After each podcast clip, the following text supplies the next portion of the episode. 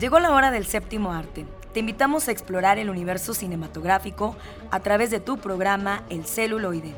Entérate de festivales, talleres, música de todos los tiempos, ciclos, grandes leyendas, cartelera, adaptaciones, historias, entrevistas, recomendaciones, el eco de las ciencias y mucho más.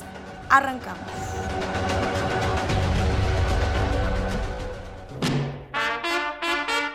Amigos del celuloide, gracias que nos acompañan. Los recibimos como siempre, muy emocionados, teniéndoles las diferentes opiniones con nuestros colaboradores y sus respectivas secciones. Pero antes de continuar, agradecemos como siempre que nos acompaña en los controles apoyándonos Eduardo Carrillo. Eh, quiero unirme eh, a las condolencias Precisamente eh, la raíz de este programa pues se debe a la maestra Carmen Villarrubio, que recientemente falleció.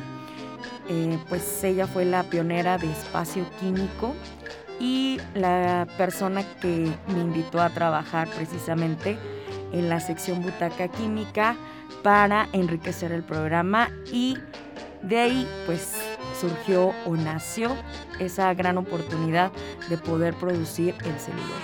Así que pues la recordaremos con mucho cariño. Muchísimas gracias.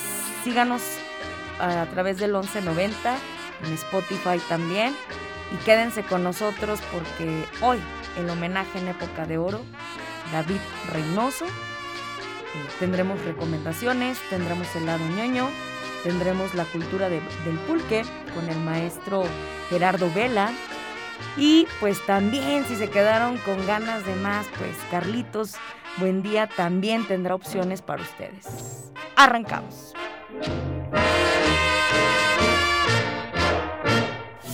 Homenajemos al cine de ayer, época de oro. Fue uno de los grandes íconos de la cinematografía nacional, pues no solo fue protagonista de varias películas, también fungió como director de cine, actor de doblaje y hasta cantante de música regional. Sin embargo, decidió incursionar en la política y convertirse en diputado durante los años 70 y 80. Hoy, en época de oro, recordaremos a David Reynoso. Bienvenidos. Los amigos del mayor andamos muy tristes. Porque anoche por la noche lo mataron. Tres descargas por la espalda y le pegaron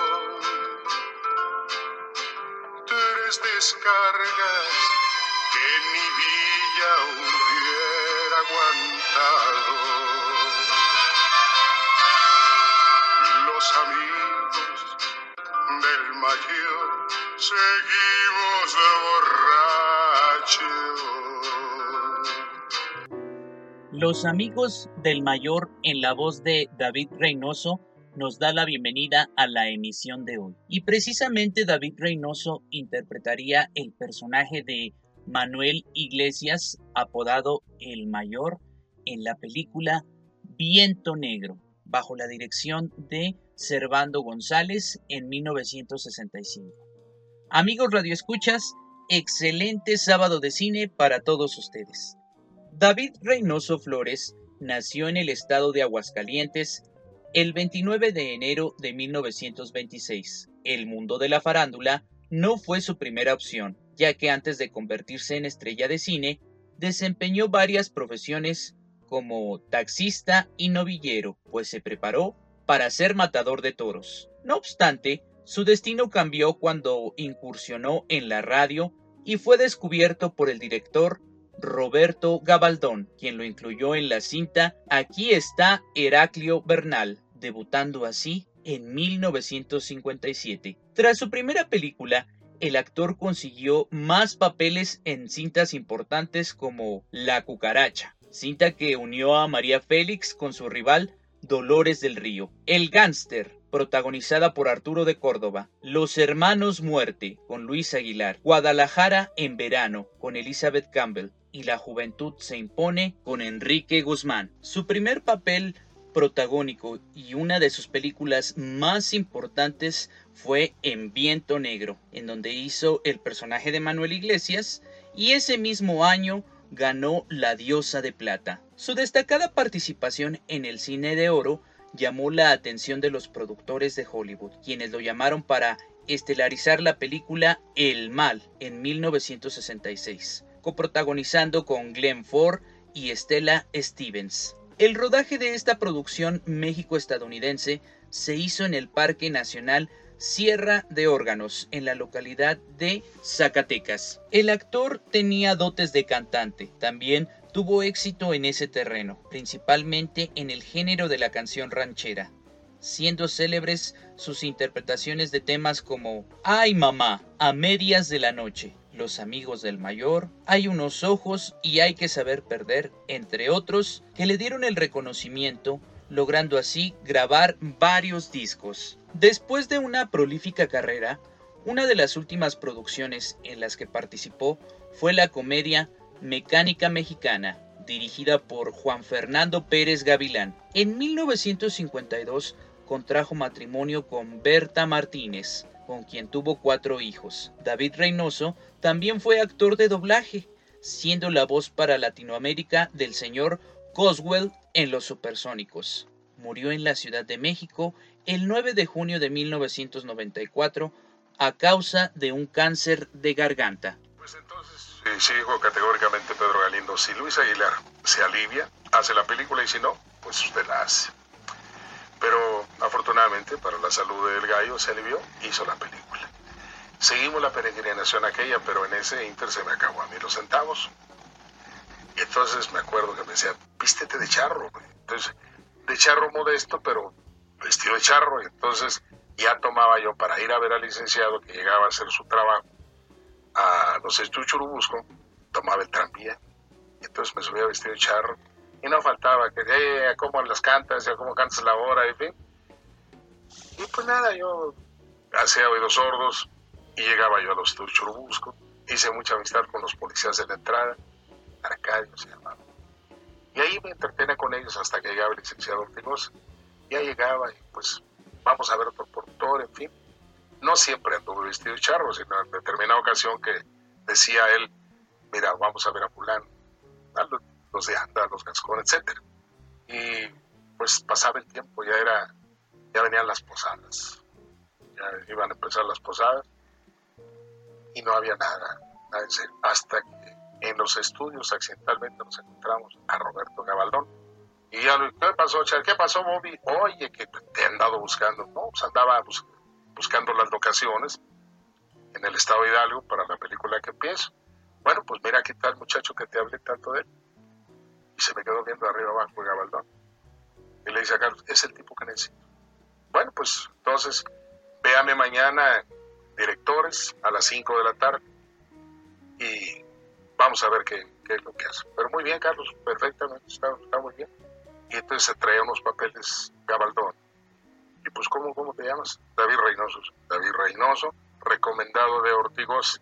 Véame, véame mañana a las 5 ahí en, Directores, Chihuahua 7 algo así. Muy bien, señor. Pues ya me dijo Ortigosa, pues mañana te vienes aquí, yo te llevo. A ver qué sucede con esto. Pues llegué a las cuatro y media, me dejó ahí licenciado, pero había 200 gente. Y me entretuve yo viendo aquellos rostros que yo había visto mucho en las películas en la provincia, porque si algo tenemos en la provincia es que somos muy cineastas. No creo que podamos cuando no estamos en el ambiente, definir una película técnicamente, pero sí sabemos la que nos gusta, la que no nos gusta, quién era buen actor, quién no nos gustaba, se hace un poco experto. ¿Quién, perdón, en esa época de, de en la provincia, qué películas recuerda, qué actores le gustaban, qué personajes recuerda de, su faceta de espectador? Bueno, a mí me gustaba mucho Arturo Pedro Armendáriz. Yo soy Alex Jara Sigan con nosotros en su programa El celuloide a través de la señal de Radio Universidad. Llegó el momento de recibir a nuestros invitados. Escucha la entrevista.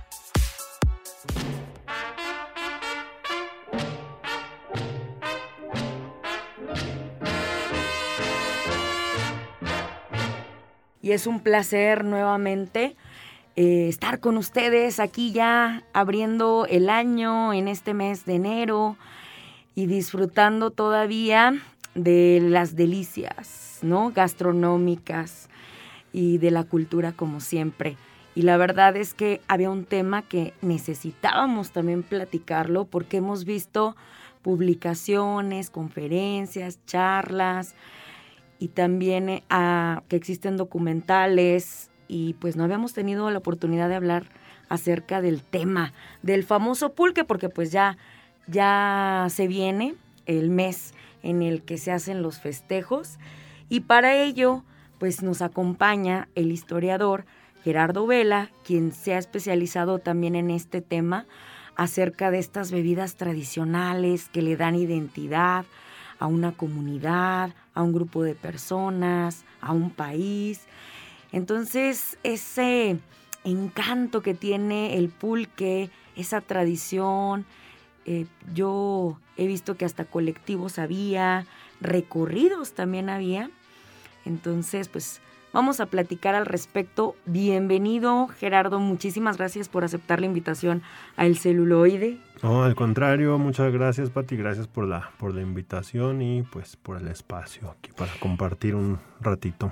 Así es. El mes de febrero es cuando hacen bastantes eh, eventos que giran en torno a este tema de esta bebida tradicional, ¿verdad? Sí, mira, esta es una iniciativa relativamente reciente que surgió hace algunos años, este, desde la Ciudad de México, con algunos colectivos y promotores pulqueros, pero eh, digamos, ahí este, estaba el, el contingente, digamos, más, más fuerte pero estaba relacionada a gente para entonces de los, te estoy hablando, ahorita realmente no tengo así muy precisos los años, porque esto de los dos años de la pandemia como que me eh, desordenó toda la, cuenta, pero te, estaré hablando que aproximadamente de 2015 o 16, eh, si no me equivoco, surgió esta iniciativa, ¿no? Entonces, para la primera celebración que se intentó eh, promoviendo un Día Nacional del Pulque que es el primer domingo de febrero, que es como se, se está, se, se, propone desde este movimiento, que es el, un, colectivo que agrupa diferentes colectivos y promotores eh, pulqueros de todo el país. El, movimiento en general se llama Ometostli o Dos Conejo, que sería la fecha correspondiente a este primer domingo de, de febrero, ¿no? Eh, para, hacer esta celebración. Eh, se, propone esta fecha pues porque se retoma una de las múltiples celebraciones ah, de, del pulque o relacionadas con la embriaguez por parte de los antiguos mexicanos. Y bueno pues esta es la fecha que se ajusta a nuestro calendario. Sería el primer domingo de febrero y bueno, te digo que al inicio fue la Ciudad de México, los estados de Puebla, Morelos, Hidalgo, no me acuerdo qué otros, pero estos muy eh, ubicados en la, en, la zona, en la región pulquera del centro del país, ¿no? Al año siguiente participamos nosotros como parte del colectivo El Cariño de Tlacuache, al que pertenezco y que por cierto este año cumple, cumplió 10 años de existencia y nosotros nos sumamos a ese, a ese movimiento siendo pues digamos por un lado por una por así decirlo como los delegados aquí en el estado no y para entonces éramos qué sería poco menos de 10 estados los que estábamos participando en esta celebración todos de manera simultánea ese día eh, nuestra encomienda era hacer alguna celebración relacionada con el pulque eh, de acuerdo a las posibilidades que, cada, que cada este, contingente tuviera, cada eh, eh, colectivo o promotor o pulqueros. Aquí participa de todo, desde pulqueros, productores, este, mm, promotores, como te digo, colectivos, etcétera. Entonces, conforme pasaron los años, pues esto los ya casi está cubierto todo, buena parte del, país, con los estados que participan, la gente que se ha movilizado para esto. Y bueno, pues incluso aquí en San Luis Potosí nosotros ya dejamos de ser los, los únicos, hay más colectivos, hay más gente que se ha sumado a esta, a esta labor. Incluso en eh, eh, el año pasado, pues nuestra participación ya fue más, más más pequeña, ¿no? Casi que fue de, manera simbólica, más bien me refiero a este año. Entonces, pues qué bueno que cada vez hay más gente que, se suma o se interesa por esta, em, pues por esta bebida o por este aspecto de, de la cultura mexicana, ¿no? Esta bebida, ¿qué representa para las culturas? ¿Por qué hacer eventos de esta magnitud? Eh, ¿Cómo ha sido este proceso? Pues es una manera de, reivindicar las raíces, de yo creo que es una búsqueda de una identidad, ¿no? Porque principalmente es gente joven. Yo cuando empecé en esto también era pues era joven, yo no buscaba ni una identidad ni una reivindicación, simplemente pues me interesó el tema para investigarlo desde la perspectiva histórica. En ese momento cuando yo empecé a involucrarme en el tema, que ya tengo varios años en, en esto. ¿Cuántos años llevas? Pues ya casi 15, no lo sé, entonces este no, no creí ni siquiera que me fuera a convertir en, promotor o, activista de esta bebida. Eh, yo simplemente desde mi mirada histórica y, pues ya lo que me dijera el pasado. Pero después tuve la, la fortuna de involucrarme con amigos promotores culturales también que formamos este colectivo, el, cariño de un tlacuache. ¿El cariño? El cariño de un tlacuache. Y a partir de allí, pues empezamos a, darle promoción a la cultura viva del pulque. Ya, ya no como yo, que nomás veía la parte este, eh, de, los muertos, no la parte muerta de la cultura, porque no ha muerto, pero sí, pues a, los actores que ya no existen eh, en torno a esta cultura, ¿no? Y bueno, pues nos convertimos en, promotores de, los productores que siguen vivos aquí en el estado, principalmente en el municipio de Mezquitic de, Carbona, de Carmona, que es donde existe pues la mayor producción de, de aguamiel y la mayor concentración de, magueyes, ¿no? Y te digo, yo lo que veo es que pues sí son la mayoría jóvenes quienes se han estado sumando a esto. Es más o menos lo que lleva el milenio, eh, de, eh, que yo noto que existe este eh, auge, ¿no? Que inició este auge por difundir la cultura del pulque desde diferentes disciplinas, tanto artísticas como académicas y en diferentes puntos del país. Muy bien, pues estamos muy emocionados, muy interesante el tema vamos a invitarlos a que continúen en nuestro siguiente episodio del celuloide para seguir platicando acerca del pulque, porque pues ya nos acercamos al mes del pulque.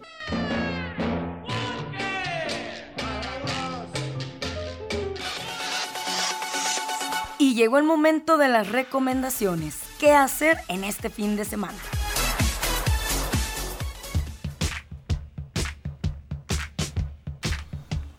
¿Qué tal? ¿Cómo están? Soy el maestro Baruch y en esta cápsula hablaremos de los villanos en el cine. Un poquito de ciencias forenses y el cine realmente, pero analizaremos a esos personajes tan interesantes y multidimensionales del cine. Esos personajes que en muchas ocasiones le dan un giro a la historia, la vuelven interesante. O en ocasiones, como es el tema de hoy, se llevan la película. Hoy hablaremos del Joker. El Joker es un personaje muy complejo y multidimensional. Nosotros, al ver la película de Batman el Caballero de la Noche, porque tuvo una evolución el personaje. Yo sé que muchos dirán, bueno, es que también hubo un, Batman de Tim Burton, también hubo un, Batman de, de, los 60s, sí, de los 70s y 80s también. Pero el Joker adquirió madurez en cierta forma, maduró una personalidad compleja, muy interesante, porque a nosotros los seres humanos nos encanta, nos fascina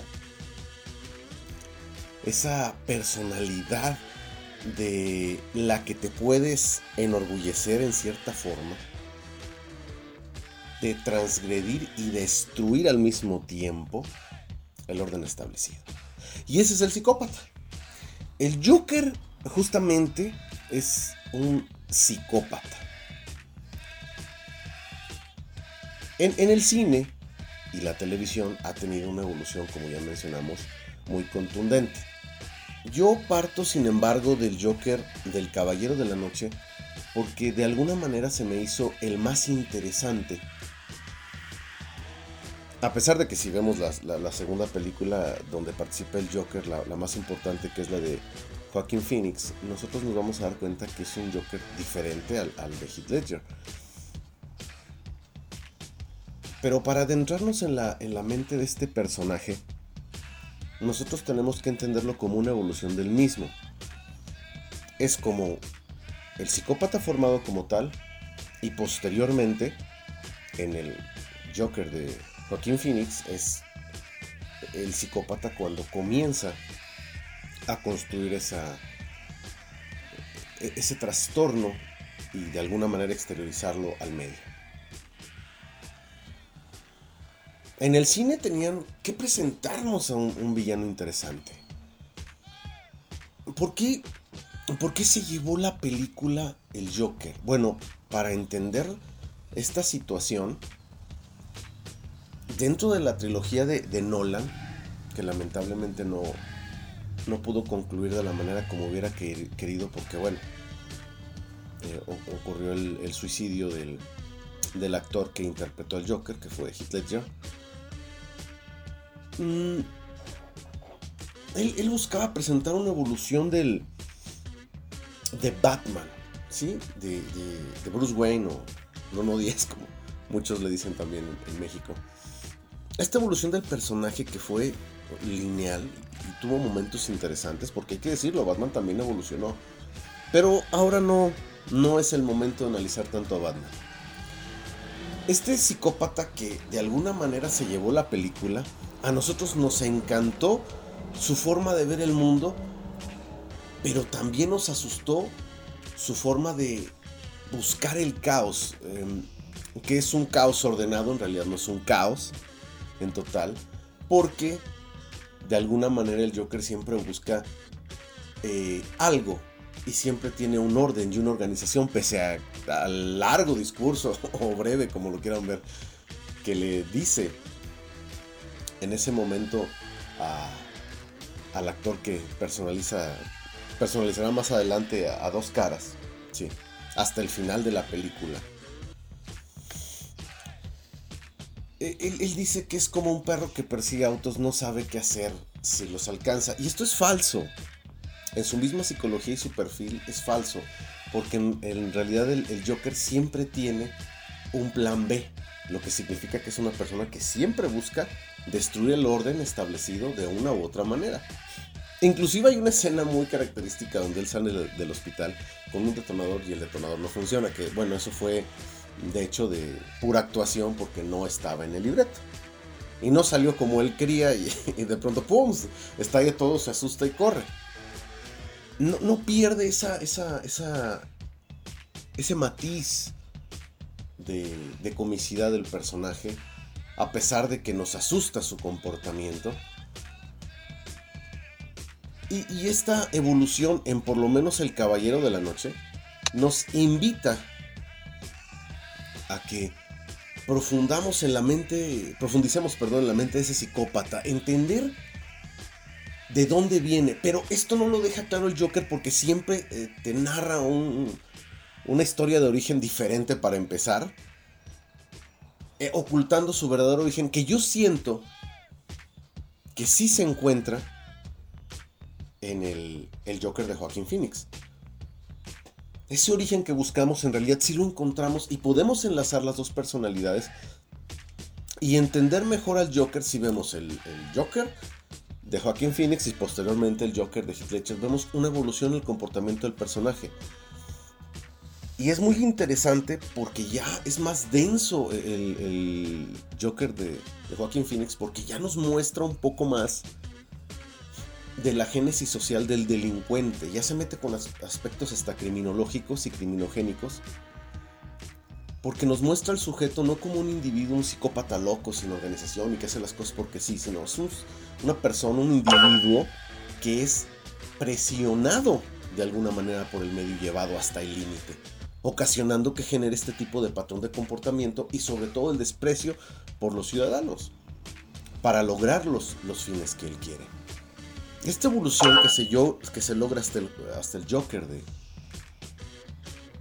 de, de Ledger, porque lo, lo acomodamos de una forma cronológica, es sumamente importante para entender a uno de los mejores psicópatas del cine.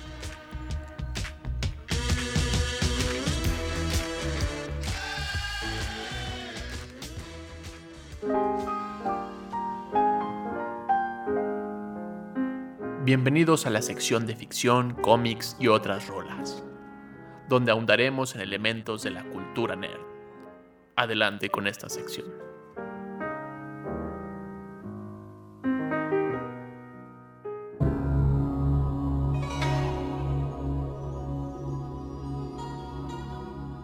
Hola a todos, bienvenidos al lado ñoño del celuloide. Me acompaña Carlos Buendía, Lalo Carrillo en los controles. Yo soy Oscar Ramírez y queremos presentarte una linda, linda película de golpes en el barrio.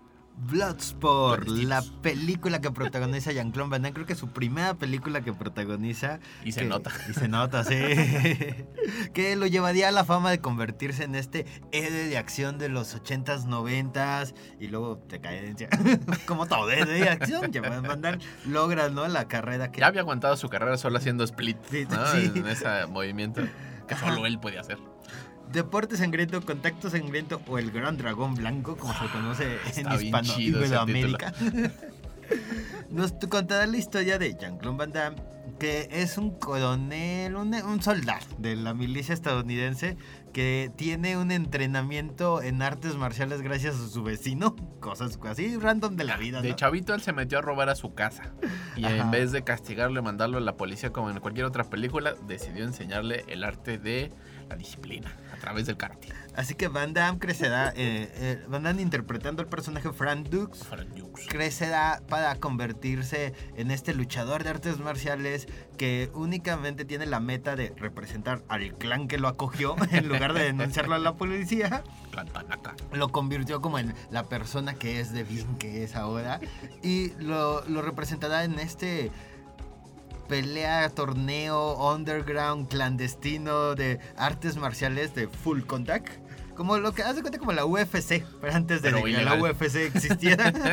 ilegal y clandestino. Ajá, ¿no? Donde peleadores de todo el mundo con diferentes técnicas se reunirán para, para ganarse el título de el mejor combatiente en un deporte que es como completamente sangriento. O sea, si tú crees que la lucha libre y luego, no, no, no. No, no, aquí sí gente se muere, le rompen los huesos. Y a nadie le importa. Sí, y no limpian el tablero donde juegan. Oye, es un este, tatami ahí blanco. Con sangre, pues no se quitan ni con. ni es un poco de clodo, ¿no? Por favor. no se ve nada higiénico que conforme va avanzando en la película, más y más manchas de sangre ahí se vean. Como que eso, eso me arruinó como el toque, ¿no? Así como el de límpienlo, por favor. Yo creo que es justamente esta idea de que ya no es como alegre la película. Porque al principio es como, bueno, que me adoptó un nuevo padre, una nueva familia que me quiere mucho y voy a ser un niño de bien por la disciplina. Y él trata como de ser el, el moralmente responsable entre toda la película, que es un cruel y horrible. Sí, porque al principio la película tiene este tono como muy de karate kid, ¿no? O sea, como un joven que el karate le cambia la vida, ¿no? y le, da un sentido. Atrapar peces. Así cuando vuelve. Ah, ¿no? Y a servir el té con los ojos vendados. ¿no? Ah, sí, también. Cosa importante del karate. Que es como muy extraño porque hay un flashback en donde él habla así como, como cuando lo cachan robando o metiéndose en la casa. En vez de pues, llevarlo, yo lo lleva con sus papás y entonces tienen esta conversación sobre cómo pues estaría padre que él se uniera a las clases que, que este señor le da a su hijo sobre karate. Y luego los papás desaparecen de la película. Y no lo volvemos a y ver. no los jamás. volvemos a ver, ¿no? Y entonces te quedas como, ¿lo habrá adoptado? ¿Su sensei lo adoptó? ¿Qué onda? Sí, sí es como peculiar eso. Ajá, y entonces... Porque como- además él está en el funeral donde él ya está muriendo. y, "Ah, ve Sí, o sea, clandestino que nadie conoce dónde está. Ah, y se Ajá, muere. lo, lo va- lo que- lo- como el motor de toda la peli es que justamente inicia y vemos como esta historia como muy infantil o muy juvenil, ¿no? De claro, el karate le cambió la vida, enderezó a la- al muchacho y lo llevó por el bien camino, por el buen camino y entonces el, su sensei se muere y como su última voluntad es que este clan con estas técnicas, es- esta técnica, disciplina Hay una especial técnica de- secreta. del karate sea quien gane el torneo ilegal, pues entonces él se escapa del ejército, unos policías lo andan persiguiendo por desertor y la única meta que él tiene es como tengo que limpiar el honor, ¿no? Llevar el honor de mi, de mi sensei al tope y ganar el campeonato ilegal. Pero ahí es cuando la película se convierte, ¿no? En esta No cosa como más de mafia. llama. No me acuerdo cómo se llama el, el torneo porque tiene ahí un... Ah, es tiene como, un nombre ahí este, oculto. como que Tai, Kumite. El Kumite. comité. Porque Que además lo una- dicen tan horrible que es como el comité. El comité. No, el Comité. comité. No, hay, hay una canción a mitad de la película que es Comité, Comité, con esta vibra ochentera de sintetizadores y las eh, batallas de pum, pum, pum, pum, pum, pum, pum. Drama. Drama ochentero. Sí, porque a partir de cuando él ya llega a Hong Kong, la película cambia de, de Karate Kid a esta cosa como de mafia, como, como de todo mundo se va a matar aquí a golpes y hay sangre y hay violencia. A mí me gusta esta idea como de.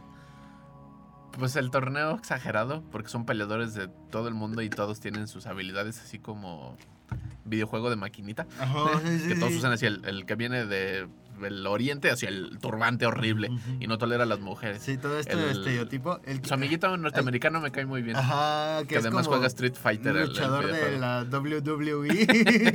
que es además todo tosco y lo matan o medio lo matan en el torneo haciendo que se vuelva personal el pleito ahí con el peleador más De- malo de la casa. de alguien que acaba de conocer como cinco minutos antes, ¿no? Eh, Ese está bien padre, lo conoce hace como dos días antes. Y, Y los es trata horrible y se hacen super compis. Ajá, ¿no? Sí, o sea, la película trata como de justamente ser este Street Fighter, como de Cosa de peleadores. dar como una cosa bien genérica, de como lo que trata de ser personalidad, en realidad son como estereotipos, como Sí. muy a la mala. Hay un, hay un luchador que combate como mono. Ah, sí. Y obviamente viene de África, claro. Porque racismo Porque ochentero. racismo ochentero, ¿no? Yeah. Ah, sí está. Es una película Pero- con un montón de tintes. Ajá, pa- parte como de esto, ¿no? O sea, como, como que la película no quiere aspirar a más No. que ser como una historia genérica de acción, que se nota que se les acaban las ideas y hacen unos montajes con canciones. Están bien chidos los montajes en esta idea que cuando ya le matan, medio mueren al amigo, y está Van Damme en, en un edificio alto, alto, alto, alto, solo haciendo el split, ahí haciendo como cata y así unos paneos con helicópteros súper loquísimos que son brutalmente innecesarios, pero Sí, bien chidos. porque, porque la película tiene como tres, cuatro momentos musicales y cada uno de estos momentos Es como el video, videoclip. Ajá, resume lo que acabamos de ver de la película, ¿no? Si se enamoró, es una canción de amor, ¿no? Si va llegando a Hong Kong, es como de, bueno, ahora sí hay que echarle ganas, ¿no? Como el tipo ojo de tigre. No te gusta el drama. Ah, ¿no? Cuando se le muere el amigo, literalmente el coro es como, mi, hay que hacerlo por mi amigo. Sí. Somos amigos. No, no, sí, el una, final. una cosa así como, como muy, pues muy genérica, que tiene sus momentos como muy intensos, que están como muy padres cuando están la, justamente esto de la- las peleas, ¿no? Es lo que más, más luce en toda Sí, la las película. peleas están. El montaje está padre. Pese a los diálogos así como muy quesosos, no sé, muy el- la idea de la dinámica de las peleas están fregonas. Los personajes, pues como son pintorescos, está padre, refleja su momento. Sigue siendo una película que sigue. Pues al menos muchos de mis amigos la siguen recordando con mucho cariño. Pese a que es así brutalmente mala. Ay, es, es que es claramente de estas películas que viste en la infancia, ¿no? Así como en el cine permanencia voluntaria Sí, de sí, Canal sí. 5 o, o la rentaste en un videocentro. Y el más malo ahí del torneo que me encanta un montón porque esta última vez que la- me la puse a ver, dije, a ver cuánto tiempo dura todas las escenas donde hace caras. Y son larguísimas para darle esta idea de que es un brutal villano y hay unas así, el slow motion a todo lo que da. Ah, pero nada, nada, es nada como, comparado no. con las quedas de Jean-Claude Van Damme. que es como el único punto de actuación es que tienes como cuando golpeas, haz una cara rara, ¿no? Sí, y ya. Todo lo demás es como estoy triste, estoy alegre. Ah, qué triste. Ah, No, no, está voy a como vengar. bien flata, así como, ah, ah, qué padre. Ay, le dije que le pegara ahí. No, o sea, No, como le pegué bien, bien. X, ¿no? Que, creo que eso está chido, o sea, la forma como en el villano está como muy padre porque realmente se esfuerzan mucho en hacerlo el malo, ¿no? Sí, Aunque no tiene como nada de no hay, trasfondo. no hay ni historia ni nada, no sabes solo de dónde malo. viene, solo es el malo, ¿no? Y todo, toda esta como idea que te ponen en la cabeza se basa en la violencia que hace a la hora de pelear, las tomas que tiene, ¿no? Estas cosas como contrapicadas en donde golpea a alguien y se queda viendo como dices, ¿no? Hace unos ¡Guau! cachetadones acá Sí. volados. ¡Puas! No, no, no, no. A mí me Sí. encanta, ¿sabes? Esa parte donde se vuelve como el tornado de veras, porque toda la primera parte es con... eh, esto Ah. nomás es el arranque del show. Y lo único que hacen es poner en, en una V el...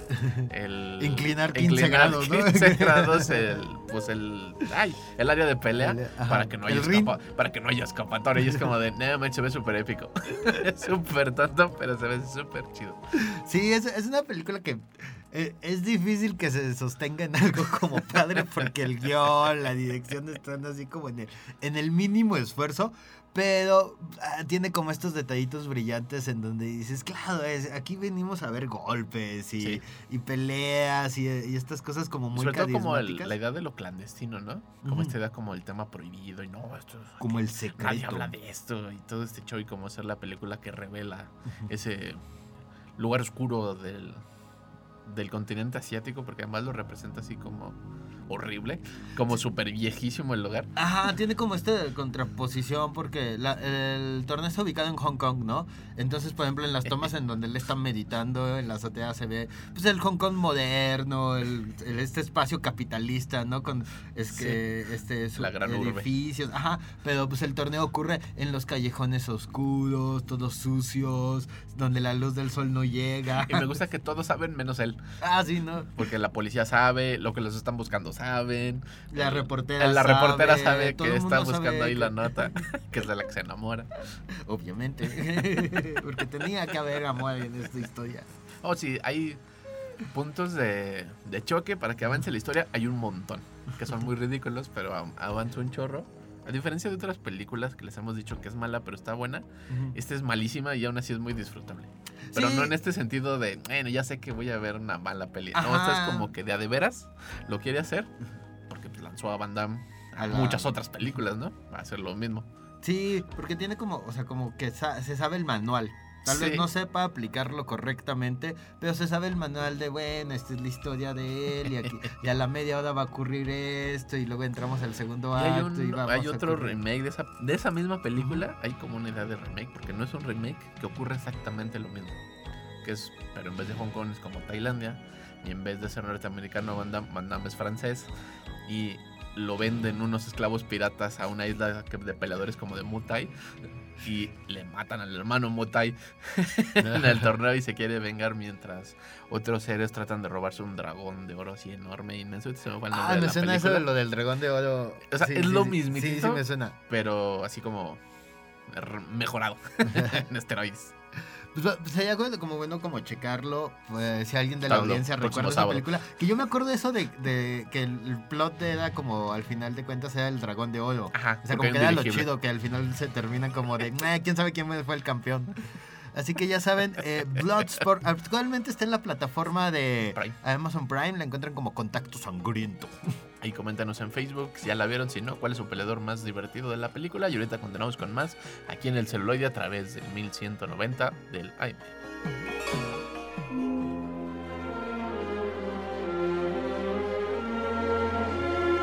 Les voy a hacer una recomendación que no pueden rechazar.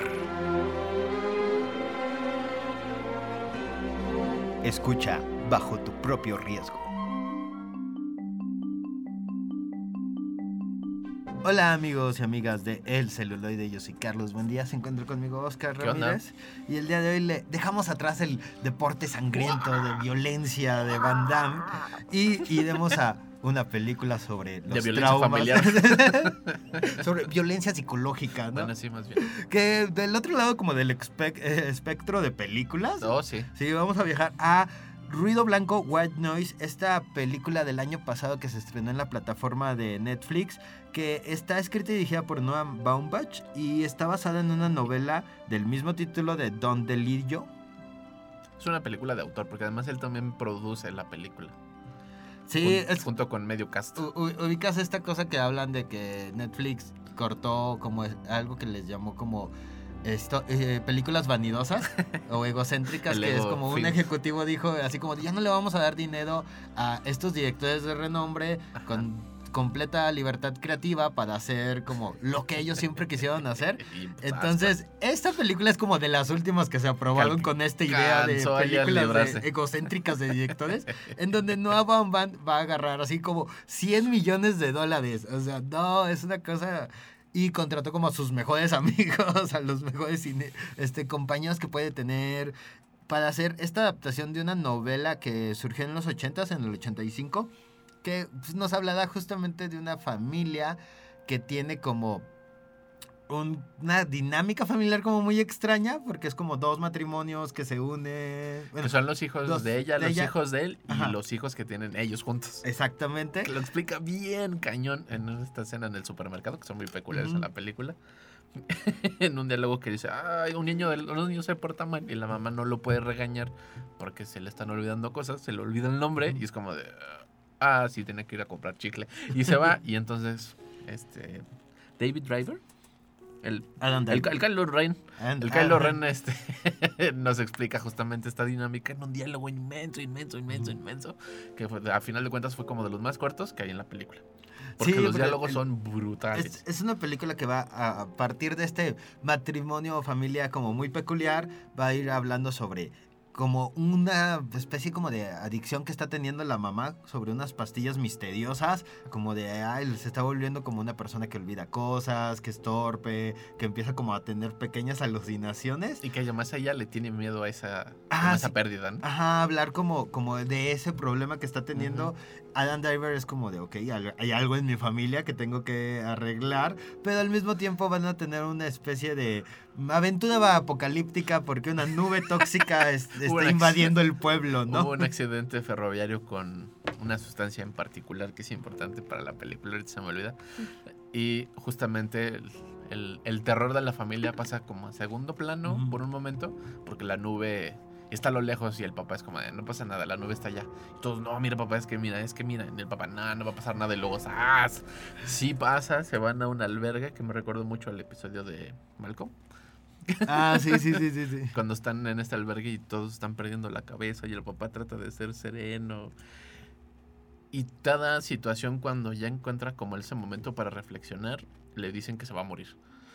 ¿No? Este es como, ah, sí, usted tiene un tóxico y en su sangre y en su cuerpo, pero no se apure, en 15 años nos avisa cómo le fue. Y el otro como, ¿cómo que en 15 años? Si se muere o "Sí, no se muere. En 15 años vamos a saber si se murió o no.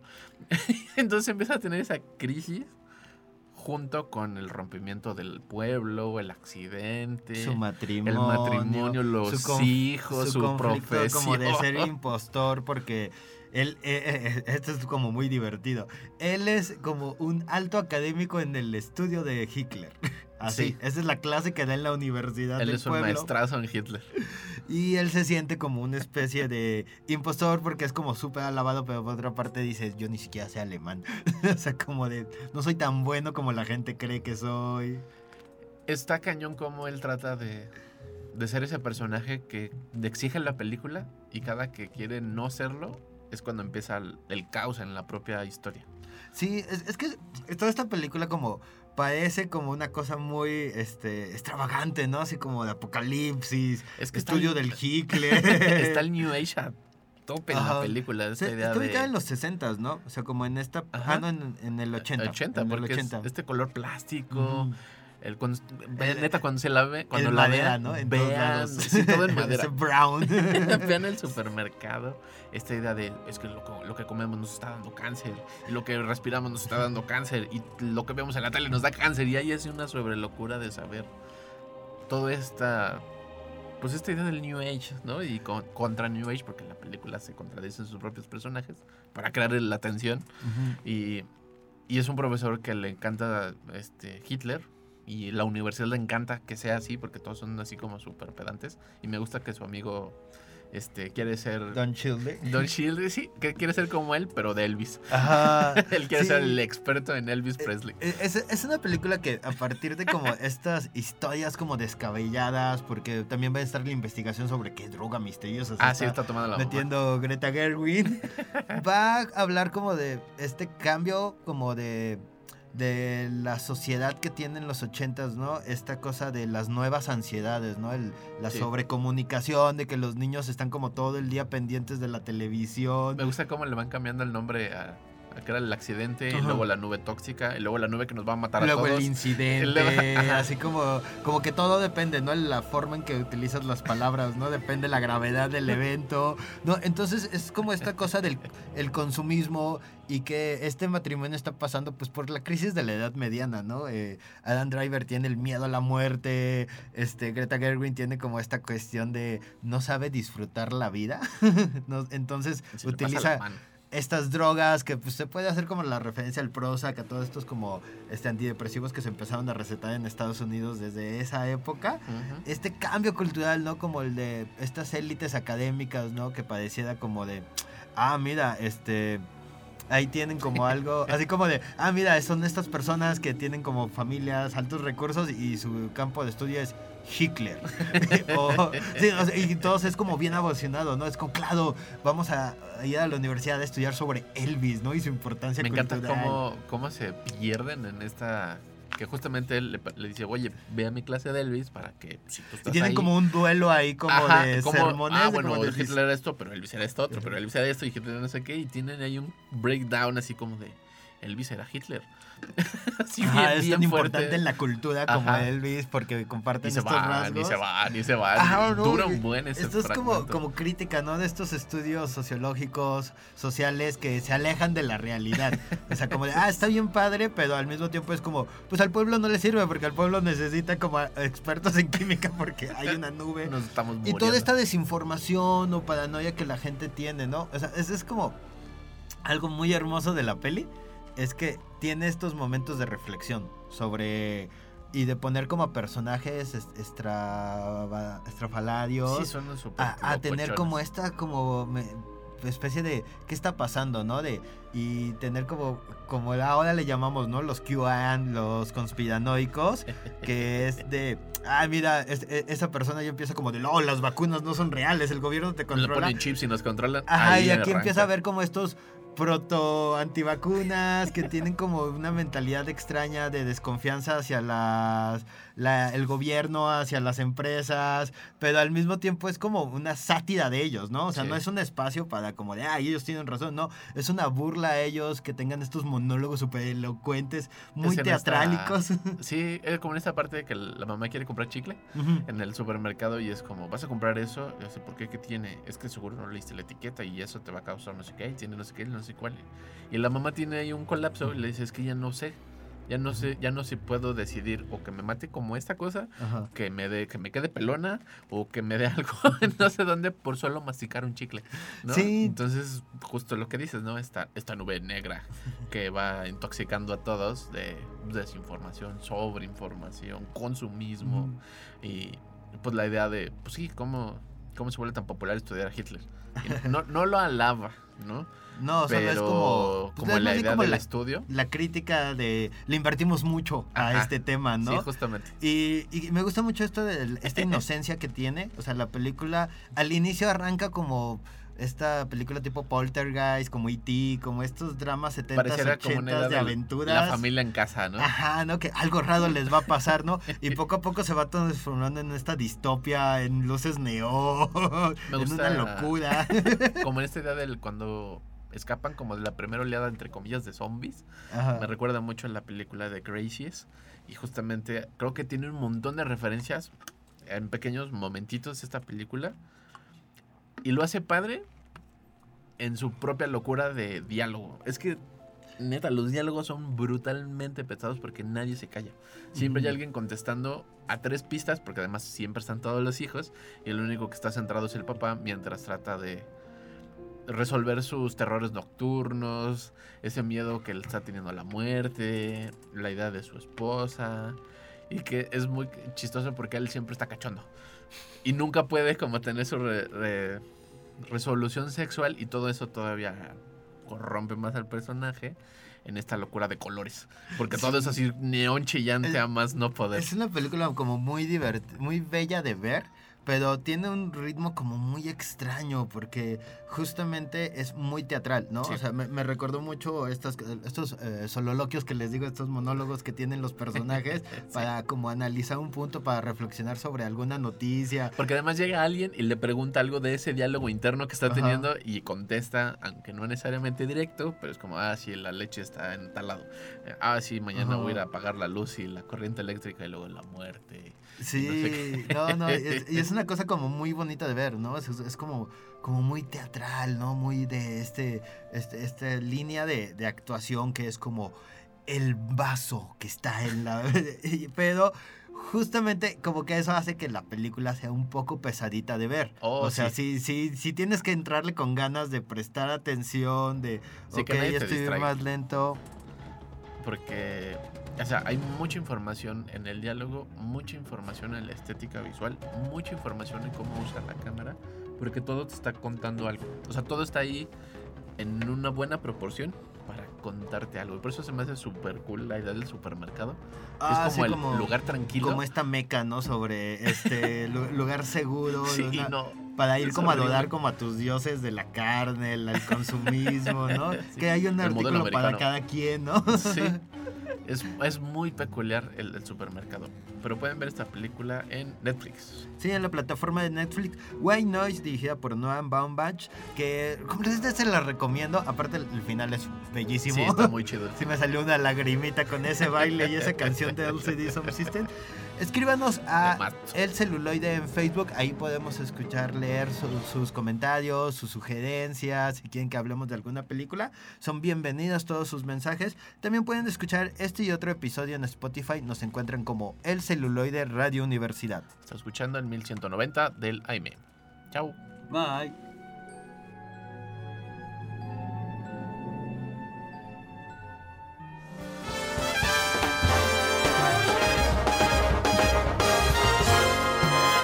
Esto fue El Celuloide. Escúchanos por el 1190 de AM. Teléfonos en cabinas 826-1348. Síguenos en nuestras redes sociales y YouTube. Nos encuentras como El Celuloide. Dirección de Radio y Televisión de la Universidad Autónoma de San Luis Potosí.